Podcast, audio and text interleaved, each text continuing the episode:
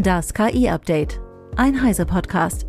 Mit redaktioneller Unterstützung von The Decoder.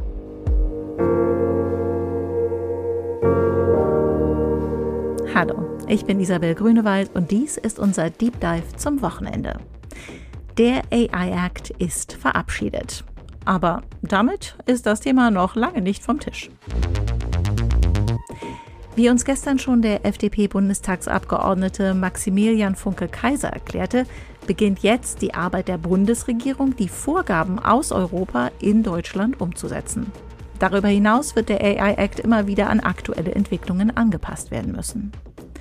Um das Thema nochmal ausführlich zu beleuchten, ist heute Tobias B. Bacherle von den Grünen bei mir im Deep Dive zu Gast. Er ist Mitglied des Deutschen Bundestages und dort unter anderem Obmann im Ausschuss für Digitales. Herr Bacherle, ich freue mich sehr, dass Sie sich heute die Zeit genommen haben. Sehr gerne. Ich kann mir vorstellen, dass zunächst die Erleichterung bei Ihnen überwogen hat, als am Freitag der AI Act endlich unterzeichnet wurde. Stand jetzt, wie zufrieden sind Sie mit dem Regelwerk? Das ist eine sehr gute Frage. Ich würde sagen, grundlegend zufrieden, aber, mhm. und das Aber ist kein kleines Aber, gerade was den Schutz der Bürgerrechte angeht, hätte da durchaus mehr drin sein können. Realpolitisch sehe ich die anderen Innenministerien der Europäischen oder in der Europäischen Union ich sehe auch ehrlich gesagt unser eigenes Innenministerium, dass die da aktiv äh, dagegen arbeiten, dass man da einen noch besseren Schutz für Bürgerrechte verankert. Aber das ist schon der Punkt, wo der AI-Act auf jeden Fall hinter den Vorstellungen von uns, aber auch hinter dem, was wir in ähm, unserer Koalition, im Koalitionsvertrag uns mal vorgenommen hatten, äh, zurückfällt. Hm.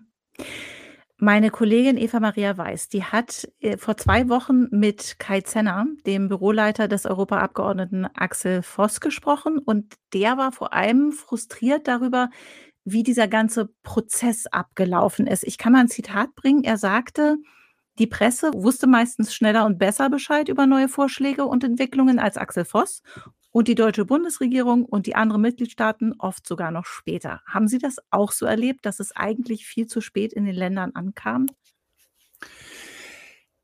Ja, aber das ist ja teilweise auch äh, Teil des europäischen Gesetzgebungsprozesses per se, mhm. weil ja in den Trilogverhandlungen am Ende eben die Ratspräsidentschaft sitzt und die das weitergeben müssen an die, an die Länder, zumindest mhm. mal formell. Von dem her, äh, ja, ich verstehe das. Ich würde aber auch sagen, so wie ich Brüsseler Politik machen verfolge, mhm. ist es ja durchaus üblich, dass auch die Kommission erstmal mit einem Leak Richtung Presse ausprobiert, wie denn so die Reaktionen sein werden. Mhm. Und anders als auf nationaler Ebene, wo, wenn so ein Entwurf in der Frühkoordination geleakt wird, das äh, zu großen Diskussionen führt, weil das dann als, ach so, plant es also die Bundesregierung mhm. aufgenommen wird, ist es ja in Brüssel durchaus normaler, dass dann die Kommission sich darauf beruft, dass das ja nur ein Arbeitspapier ist, ein Arbeitsstand, dass man das mhm. ja noch nicht offiziell vorgeschlagen hätte. Von dem her ja, ich verstehe das. Ich verstehe das vor allem auch, wenn es um äh, hinten raus die Erarbeitung der Texte ähm, ging. Aber bei den großen Sprüngen, glaube ich, ist das eher der etwas aufgeregten öffentlichen Debatte auch geschuldet gewesen, die wegen der großen neuen Erfolge und dem Ankommen von generativer KI in unserem Lebensalltag hm. natürlich nochmal eine besondere Dynamik mit reingebracht haben.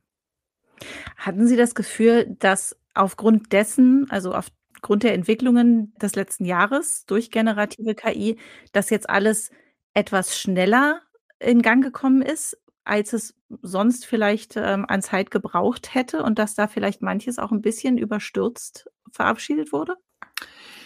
Ja, auf jeden Fall hat das eine gewisse Dringlichkeit mit reingebracht, die vielleicht nicht an allen Stellen wirklich so geboten war.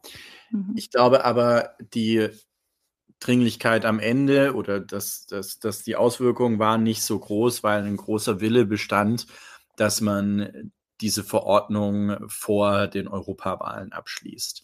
Mhm. Es gibt zwar natürlich eine Kontinuität formell gesehen auf europäischer Ebene, nicht so, dass irgendwie Verhandlungen abbrechen, wenn oder formell abgebrochen werden, neu mhm. begonnen werden müssen, wenn es äh, einen Legislaturwechsel gibt.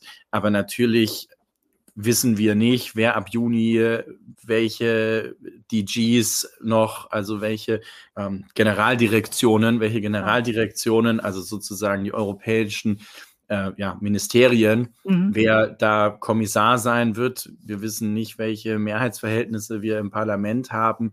Und vor allem wissen wir nicht, ob die Berichterstatter und die Shadows ähm, tatsächlich noch dabei sein werden. Und das ist, glaube ich, auf sowohl auf einer persönlichen Ebene als auch auf einer Ebene von so einem großen Gesetzespaket schon ein wichtiger Punkt, dass man da ähm, vorankommt. Und dann wurde der Mund ja auch vollgenommen auf mhm. internationaler mhm. Ebene. Also man wollte das erste umfangreiche Regelwerk für KI-basierte Innovationen schaffen und damit ja auch einen Standard setzen. Und jetzt kann man sich im Klein-Klein da auch sehr streiten, aber ich glaube, wo es gelungen ist, den Standard zu setzen, ist zum einen grundlegend die Anwendungen zu mhm. regulieren, also eine Anwendungsregulatorik zu machen, was einfach eine große Erleichterung ist für alle, die daran forschen, ausprobieren ähm, und äh, ja, einfach diese Innovation auf der Basis äh, vorantreiben, aber mhm. eben äh, nicht, sich nicht Gedanken machen wollen,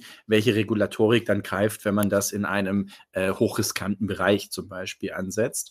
Und das mhm. andere ist auch grundlegend dieser risikobasierte Ansatz. Ich glaube, auch der äh, ist erfolgsversprechend. Also nicht nur verständlich und sinnvoll für den europäischen Markt, sondern auch mhm. erfolgsversprechend, dass sich beim risikobasierten Ansatz auch andere Gesetzgebungsorgane auf der Welt ähm, dran ausrichten werden. Ob das dann mhm. die gleichen Kategorien sind, wie viel dann da übernommen wird, das ist, glaube ich, ein zweiter Schritt.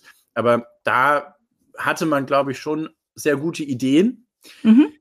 wo es sinnvoll ist, auch jetzt zu den Versprechen, die man international gemacht äh, hat, auch zu liefern und mhm. auch wirklich diesen und das ist jetzt vielleicht nicht der coolste Race, also ein Regulationsrace ist jetzt nicht der äh, hipste und, und, und coolste Race, den es zu gewinnen gilt, aber trotzdem, der Anspruch dadurch, Standards zu setzen, funktioniert natürlich nur, wenn man auch an der Spitze ist. Und mhm. wir hatten ja am Ende schon so ein bisschen den Konflikt zwischen Hiroshima-Prozess und Hiroshima-Erklärung, also dem Rahmenwerk, oder ja, dem Rahmen, den sich die G7-Staaten unter japanischer Präsidentschaft gesetzt haben. Mhm. Vor allem auch viel zu generativer KI dezidiert.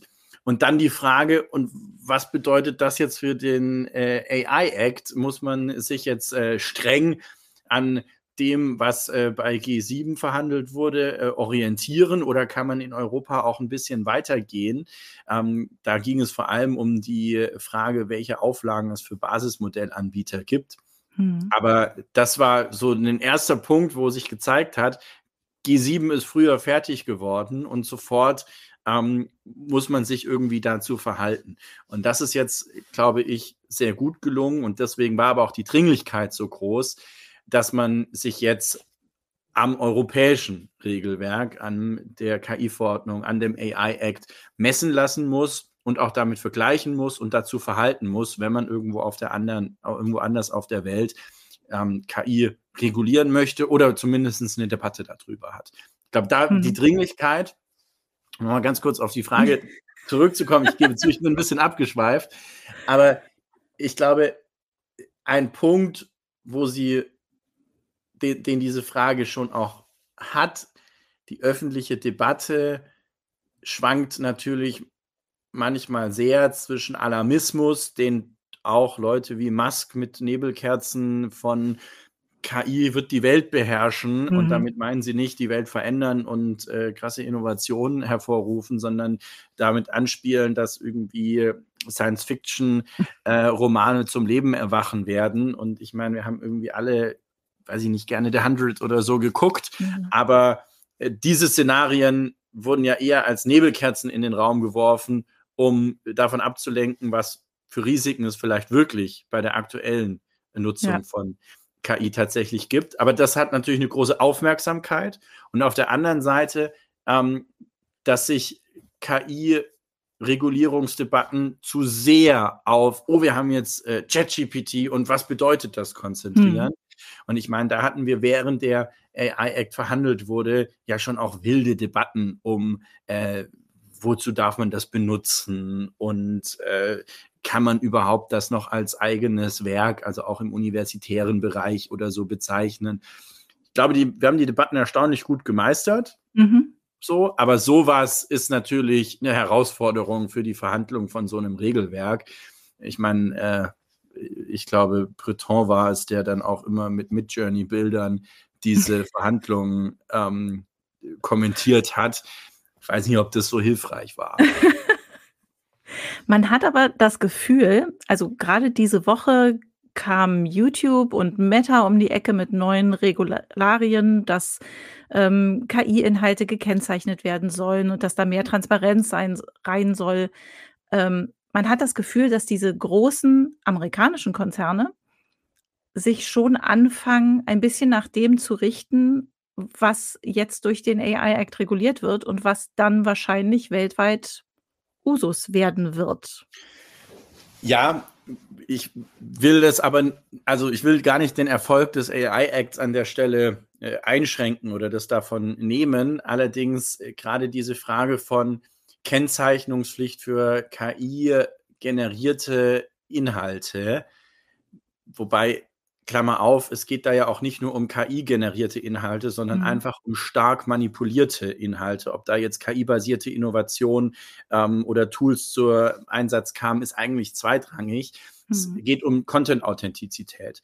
Und das ist ein Thema, das die Branche schon seit längerem umtreibt mhm. und äh, eigentlich auch von Adobe mit der Content Authenticity Initiative schon seit Jahren vorangetrieben wurde. Es hat halt dann als ähm, Twitter dort ausgestiegen ist, schon so einen kleinen Bumper erfahren, würde ich äh, sagen. Und ist auch eine Reaktion nicht nur auf äh, die Regulierung im ähm, AI-Act, sondern vor allem auch auf den Hiroshima-Prozess, äh, mhm. beziehungsweise Hiroshima-Erklärung und eine Executive Order äh, von Präsident Biden, die beide genau auf diesen Punkt der Kennzeichnungspflicht, mhm. beziehungsweise der Watermarks, also unsichtbarer Wasserzeichen für KI-generierte Inhalte oder stark mit KI oder eben bestenfalls auch durch andere Tools manipulierte beziehungsweise editierte Inhalte gelten. Ich finde es einen super spannenden Punkt, auch super mhm. wichtig, ähm, würde aber tatsächlich das auch als große Aufgabe sehen, in internationale Zusammenarbeit zu einem Standard zu kommen für eben diese Wasserzeichen.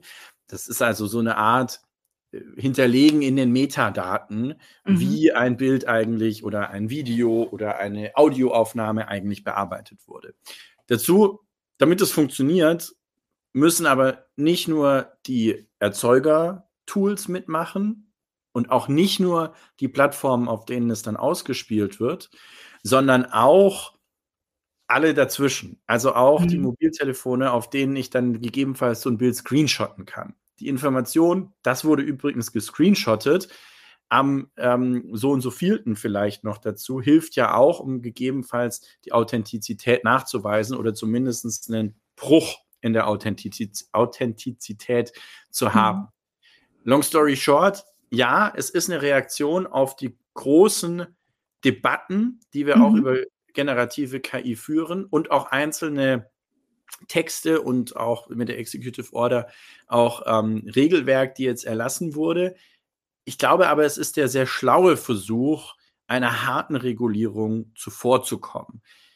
Klassische industrielle Standardisierungsverfahren, die zu einem Ergebnis kommen, ein Einführen von, wer KI-generierte Bilder nicht kennzeichnet, verstößt gegen die Nutzungsbedingungen der Plattform. Also der Versuch, ein Problem, meinen Augen schon ein kleines bisschen spät auch, mhm. jetzt selber in den Griff zu bekommen, bevor dann wahrscheinlich schon achten Sie da auf die Europäische Union, wieder jemand wie die Europäische Union um die, Union um die Ecke kommt und sagt, jetzt müsst ihr aber und jetzt mhm. überlegen wir uns, wie ihr müsst. Und ähm, wahrscheinlich bedeutet das dann nochmal mehr Pflichten für die Anbieter. Ich glaube, es ist so, also so eine Mischung, mhm. die auch Reaktion auf den AI Act, aber glaube auf die insgesamte das insgesamte Selbstbewusstsein der Europäischen Union mit DSA, DMA, AI Act, diese großen Plattformen auch anzugehen, äh, angeht. Hm. Jetzt haben Sie am Anfang gesagt, es gab so ein paar Dinge am AI Act, wo Sie nicht ganz so glücklich mit waren. Ich könnte mir vorstellen, dass das Thema biometrische Daten dazu gehört, äh, das ja, ja, bis zum Schluss hart umkämpft war. Ähm, was Worauf müssen wir uns denn jetzt einstellen? Also ähm, die Stimmen danach waren ja gleich im Prinzip aus allen Lagern. Wir werden das in Deutschland ähm, scharf eingrenzen und äh, alles nutzen, was uns an Mitteln gegeben ist, um die Schranken sehr eng zu ziehen. Aber kann es sein, dass wir, sobald wir, weiß ich nicht, nach Holland fahren, biometrisch überwacht werden? Jein. Es gibt mhm. gewisse Einschränkungen, vor allem was die biometrische Echtzeitüberwachung angeht. Oder da gibt es eigentlich eher andersrum. Es gibt ein Verbot von biometrischer Echtzeitüberwachung, aber eine Liste von Ausnahmen. Mhm. Das finde ich, das finden wir nicht so toll, weil anhand dieser Liste der Ausnahmen es sich halt dennoch lohnt, technische Umsetzung auf den Weg zu bringen und damit die Möglichkeit auf den Weg zu bringen, mhm. die ja die Voraussetzung dafür ist, dass man sowas auch missbrauchen kann. Und da wäre es natürlich deutlich besser gewesen, wir hätten einfach ein ausnahmsloses Verbot ähm, durchsetzen können. Mhm. Was man aber da auch dazu sagen muss, ist, wir haben im Moment kein europarechtliches Verbot. Und deswegen, wer im Sommer nach Paris fährt, mhm. Zu den Olympischen Spielen, wird sich darauf einstellen müssen, dass er auch biometrischer Überwachung im öffentlichen Raum ausgesetzt ist und zwar komplett ohne diesen Ausnahmenkatalog und auch äh, bei der Nicht-Echtzeitüberwachung, der sogenannten retrograden Überwachung, mhm. und lange umstritten war, wie eigentlich die Definition sein soll. Das war auch so ein bisschen, hat man lange über welcher Zeitraum gilt jetzt eigentlich als nachträglich äh, gesprochen.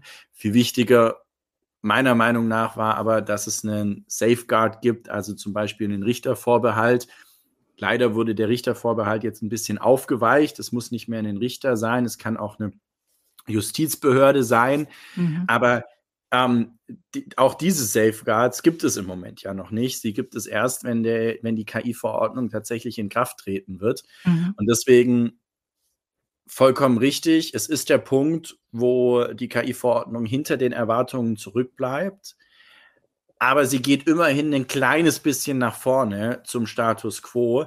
Auch Social Scoring und emotionale Überwachung am Arbeitsplatz werden mhm. verboten, was vielleicht ein bisschen skurril klingt, dass es das nicht sowieso schon ist, aber dieses explizite Verbot und nicht das Ableiten aus anderem Regelwerk, dass man damit vielleicht wahrscheinlich gegen bestimmte Teile der Datenschutzgrundverordnung etc. verstößt. Mhm. Ähm, dieses klare Verbot, das gibt es eben erst äh, mit der KI-Verordnung.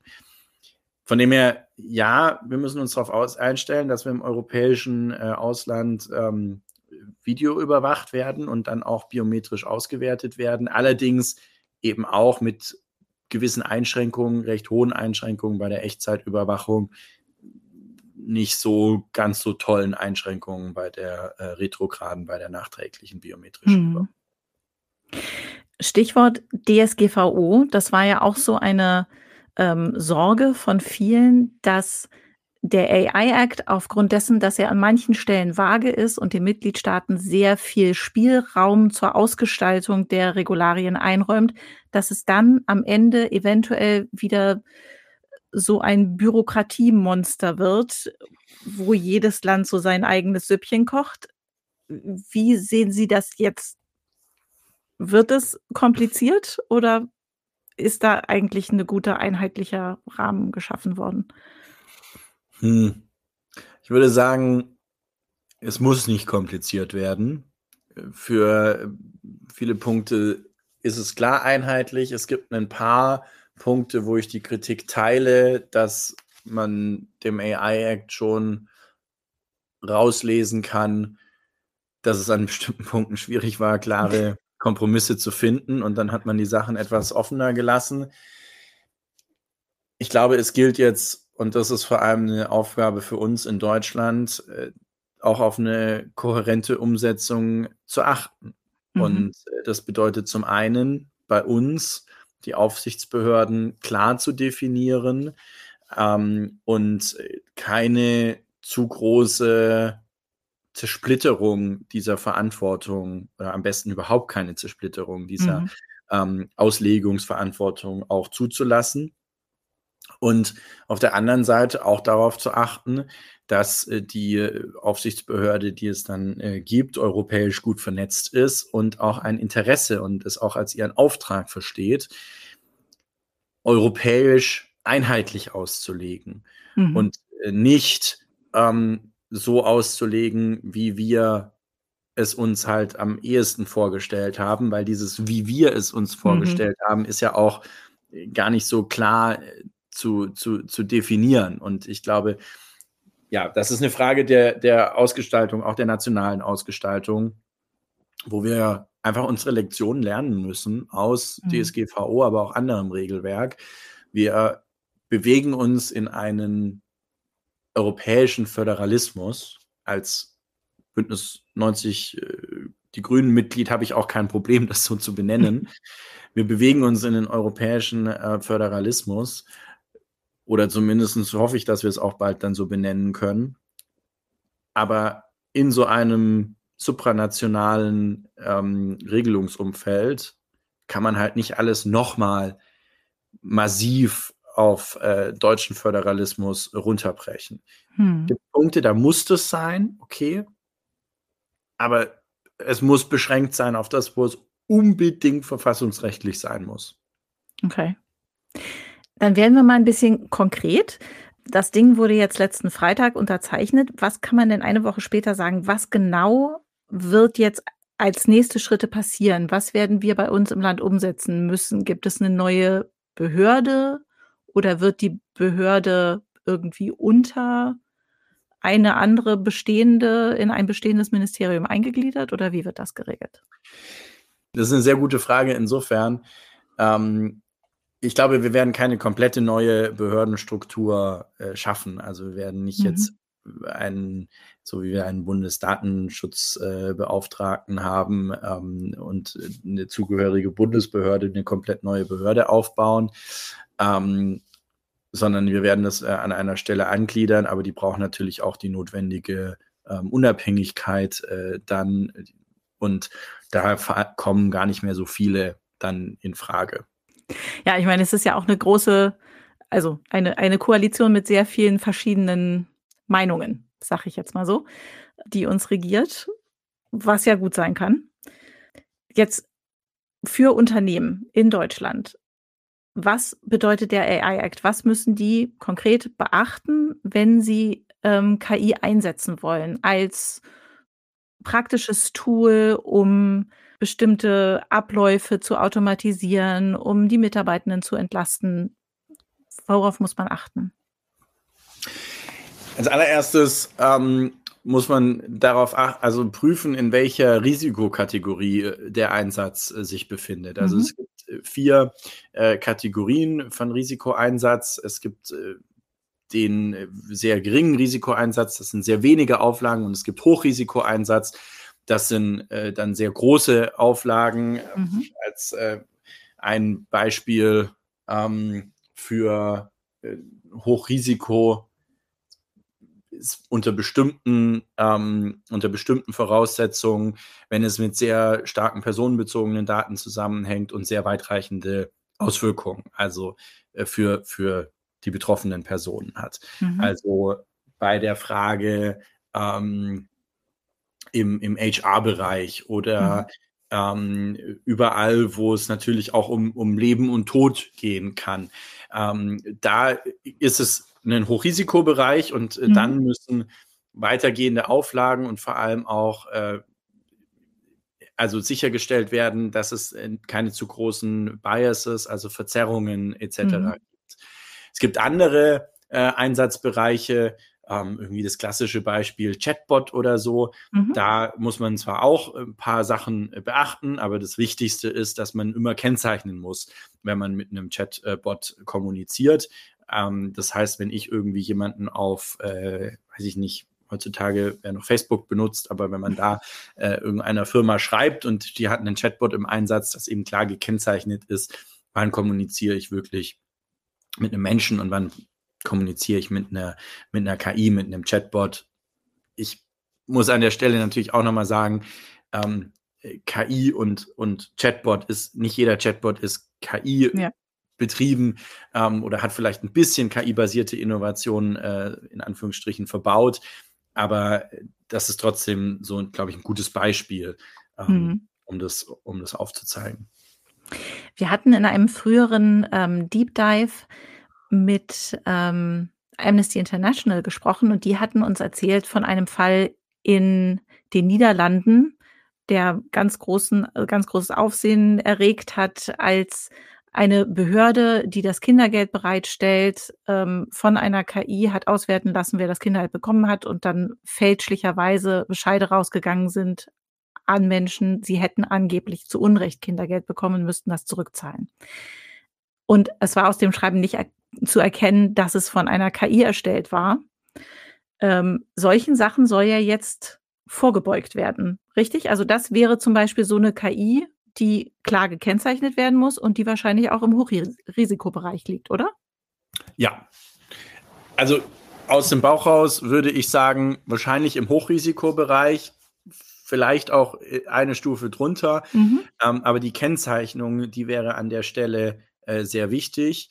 Und das Zweite ist dann eben ähm, auch eine gewisse Nachvollziehbarkeit in so einem An Ansatz oder mhm. zumindest die Möglichkeit zu haben, nachzufragen, warum äh, muss ich jetzt zum Beispiel äh, das zurückzahlen und dann ähm, in dem Fall, äh, genau, aufgrund dieser Kennzeichnung eben anders damit agieren zu können. Mhm. Aber ganz genau äh, würde ich mich jetzt nicht festlegen. Bauchgefühl würde ich aber sagen, ja, das ist eine Hochrisikoanwendung. Mhm. Jetzt war ja auch die Sorge von vielen ähm, Unternehmen, dass die KI entwickeln, dass der AI Act die Innovation in Europa hemmen könnte. Wie ist so da Ihr Gefühl, auch wenn Sie sich mit den Unternehmen unterhalten? Ähm, Sie kommen ja nur aus dem Süden, wo sehr viele hochtechnologische Unternehmen auch angesiedelt sind. Ähm, ist da die Sorge da? Immer noch? Ja, die Sorge ist immer noch da. Es gibt einen Teil davon, den ich auch verstehen kann. Mhm.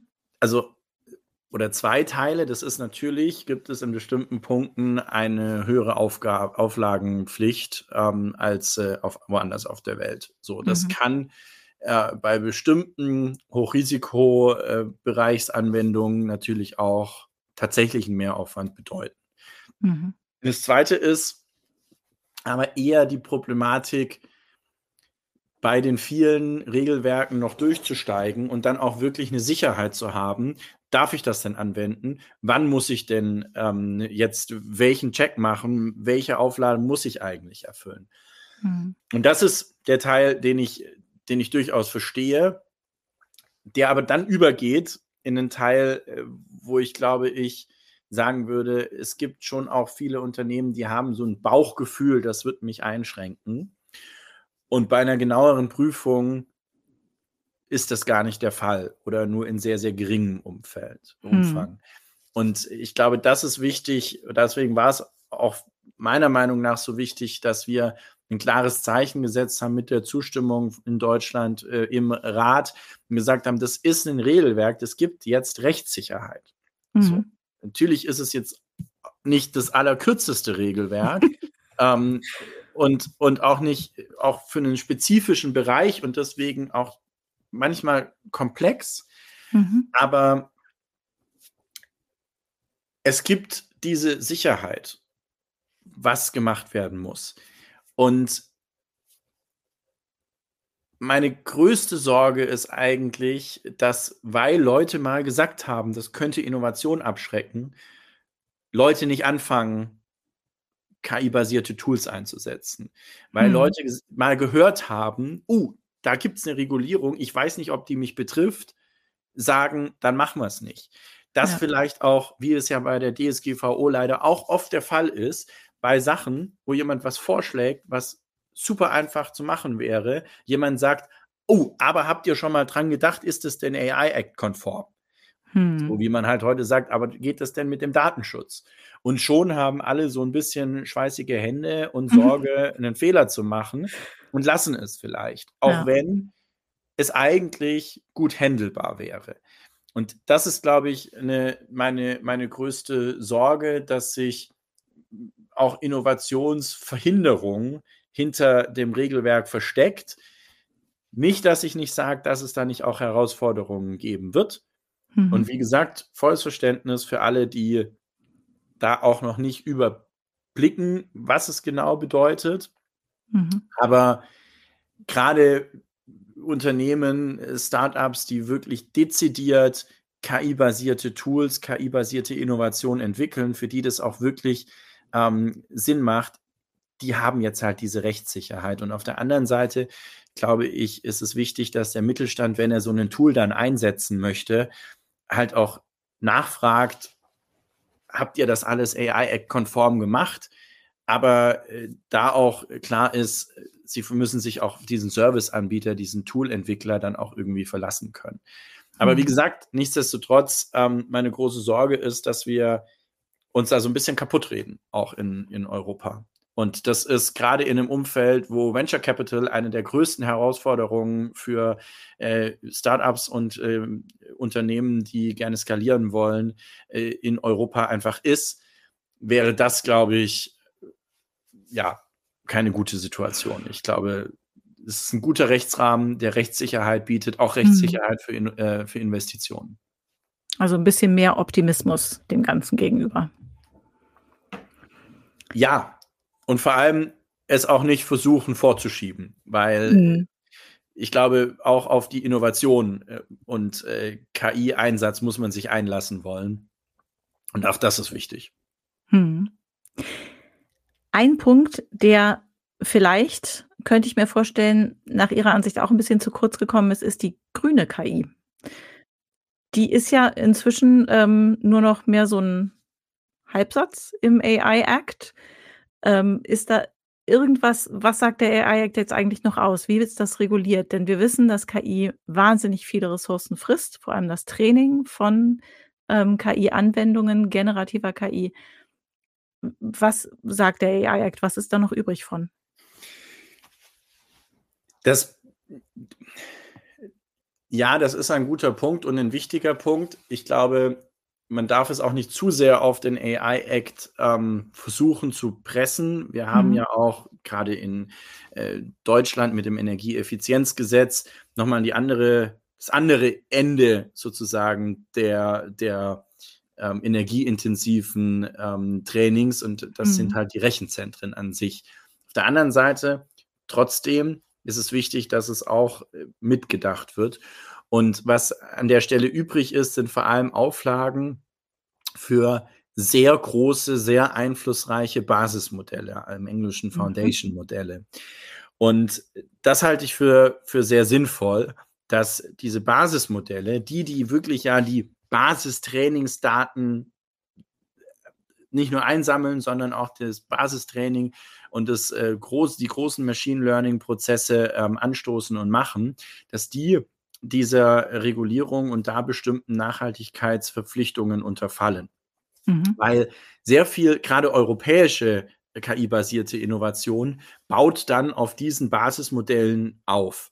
Ja. Ein Beispiel, das auf der einen Seite sehr, sehr gut äh, aufzeigt, aber auf der anderen Seite auch manchmal dazu führt, dass der, der Trugschluss kommt, dass Basismodelle immer für generative KI ähm, äh, angewendet werden würden. Mhm. Aber trotzdem ein gutes Beispiel, um so ein Stack-Modell, also so ein Aufbauen auf einem Basismodell ähm, zu erklären, ist äh, tatsächlich ChatGPT, mhm. das ja freigeschaltet wurde letztes Jahr von OpenAI, sodass Firmen diesen ChatGPT-Basissatz nehmen mhm. können und ein eigenes ChatGPT für einen ganz spezifischen Einsatz trainieren können. Mhm. So, und äh, wenn man dann dem nochmal vorliest, was für vierzeilige Gedichte es alles gibt, ähm, in einem bestimmten Stil, dann kann diese KI äh, bestenfalls danach ähm, das ganz besonders gut vierzeilige Gedichte dichten. So, mhm. das ist vielleicht für die breite Anwendung nicht mehr so wichtig, ist aber vielleicht eine witzige Idee, um dann eine App rauszubringen, die vielleicht einen Hype bekommt und alle downloaden sie. So, dann ist das eine KI-Anwendung, die aber eben auf Basis eines großen Basismodells entstanden ist. Und da ist es ja wichtig, dass der, der auf dem Basismodell aufbaut, mhm. auch weiß, was hat eigentlich mein Basismodell für Trainingsdaten verwendet, gibt es da irgendwelche Biases schon, die ich dann damit übernehmen würde. Aber vor allem auch bei so Nachhaltigkeitsvorschriften, die halt in der Wertschöpfungskette nach oben gereicht werden, sozusagen. Mhm. Nämlich dort, wo auch der große Energieverbrauch äh, im ersten Mal anfällt. Und das ist übrig geblieben. Und ich glaube, es ist auch die wichtigste Stelle, wo es übrig bleiben äh, ja. muss. Also das klingt ja alles so nach eigentlich einem sehr optimistischen Ansatz für KI, für generative KI, für die Möglichkeiten von KI. Ähm, Sie sagten ja auch gerade, man soll sich davon nicht abschrecken lassen, das zu benutzen. Was sind so die großen Errungenschaften, die Sie sich vorstellen können durch KI? Was sind die großen Veränderungen, die uns ins Haus stehen, auf die Sie sich vielleicht sogar freuen? Also ich glaube, wir sind jetzt schon an einem Punkt, an dem KI Prozesse, die automatisiert sind oder automatisiert, automatisiert werden können, einfach super gut unterstützen kann mhm. und äh, noch effizienter dabei helfen kann, die Punkte rauszufinden, an denen wirklich dann ein Mensch drüber gucken muss, an dem Mensch die Entscheidung treffen muss.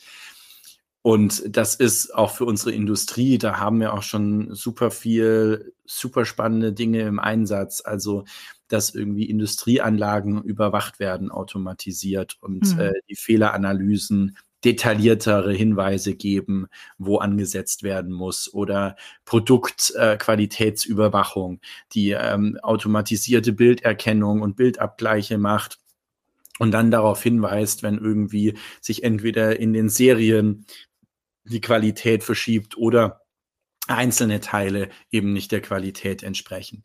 Da gibt es was auch einfach schon viel, auch was schon im Einsatz ist. In unserem Alltag, glaube ich, wird das manches komplizierter machen. Wir haben vorhin ja schon kurz über so Desinformation beziehungsweise mhm. Content-Authentizität gesprochen und es ist einfach irre, wie schnell sich die, das Medienkonsumverhalten geändert hat, online, von Text zu Bild zu Video ähm, und jetzt zu Kurzvideos. Mhm. Das ist und zu Live-Videos. Das ist ja innerhalb von 15 Jahren passiert. Mhm. Und da mhm. ist es natürlich schwieriger, auch beim Bearbeitungsstand beziehungsweise bei dem, was State of the Art im Bearbeiten von Inhalten ist, mitzuhalten. Und da ist es mhm. definitiv eine große Herausforderung, gleichzeitig aber auch eine große Hilfe.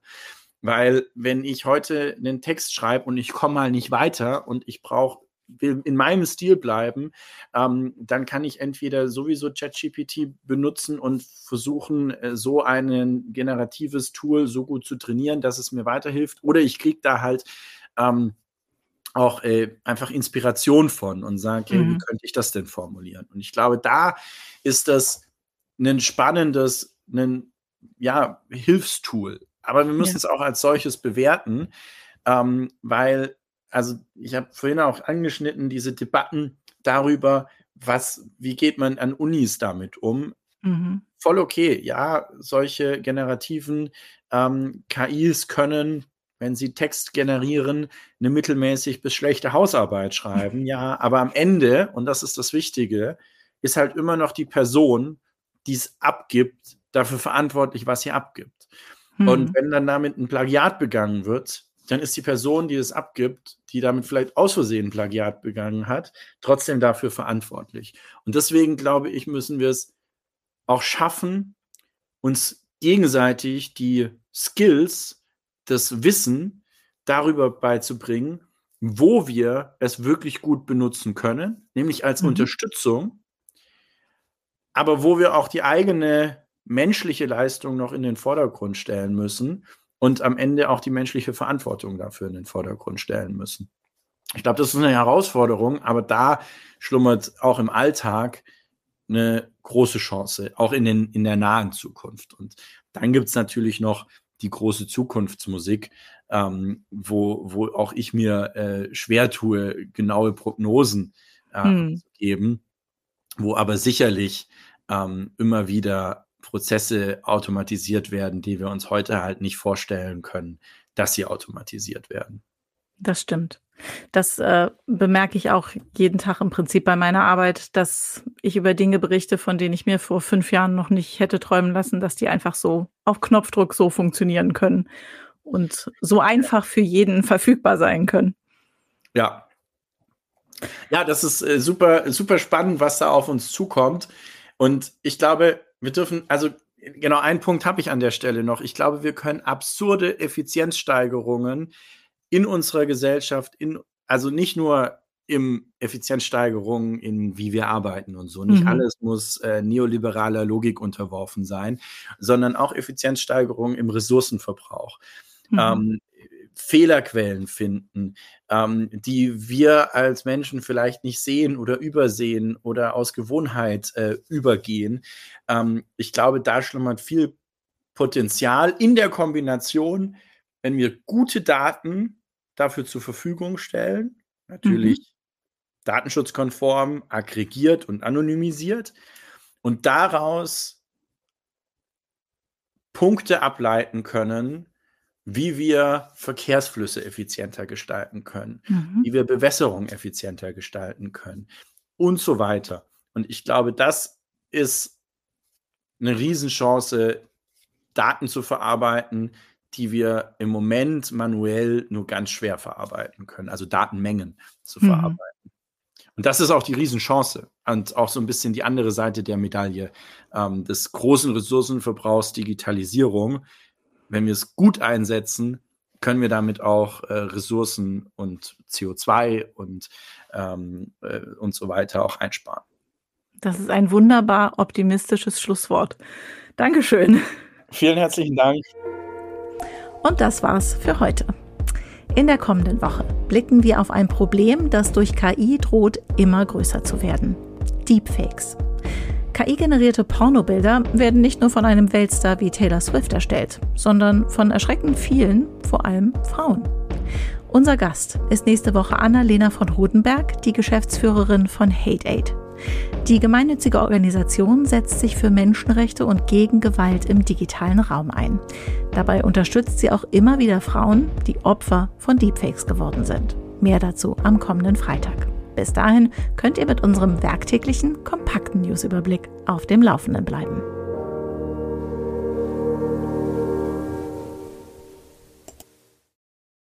Werbung KI ist bereits Teil unseres Alltags und der Bedarf an schneller Entscheidungsfindung und leistungsstarker KI steigt branchenübergreifend. Aus diesem Grund sorgen wir für mehr Transparenz, Vertrauen und Zugang, damit alle davon profitieren. Unser leistungsstarkes Hardware- und Softwareportfolio ermöglicht es, KI schneller als je zuvor umfassend einzusetzen und ganze Industrien zu transformieren. Mehr Infos unter www.intel.de/ki.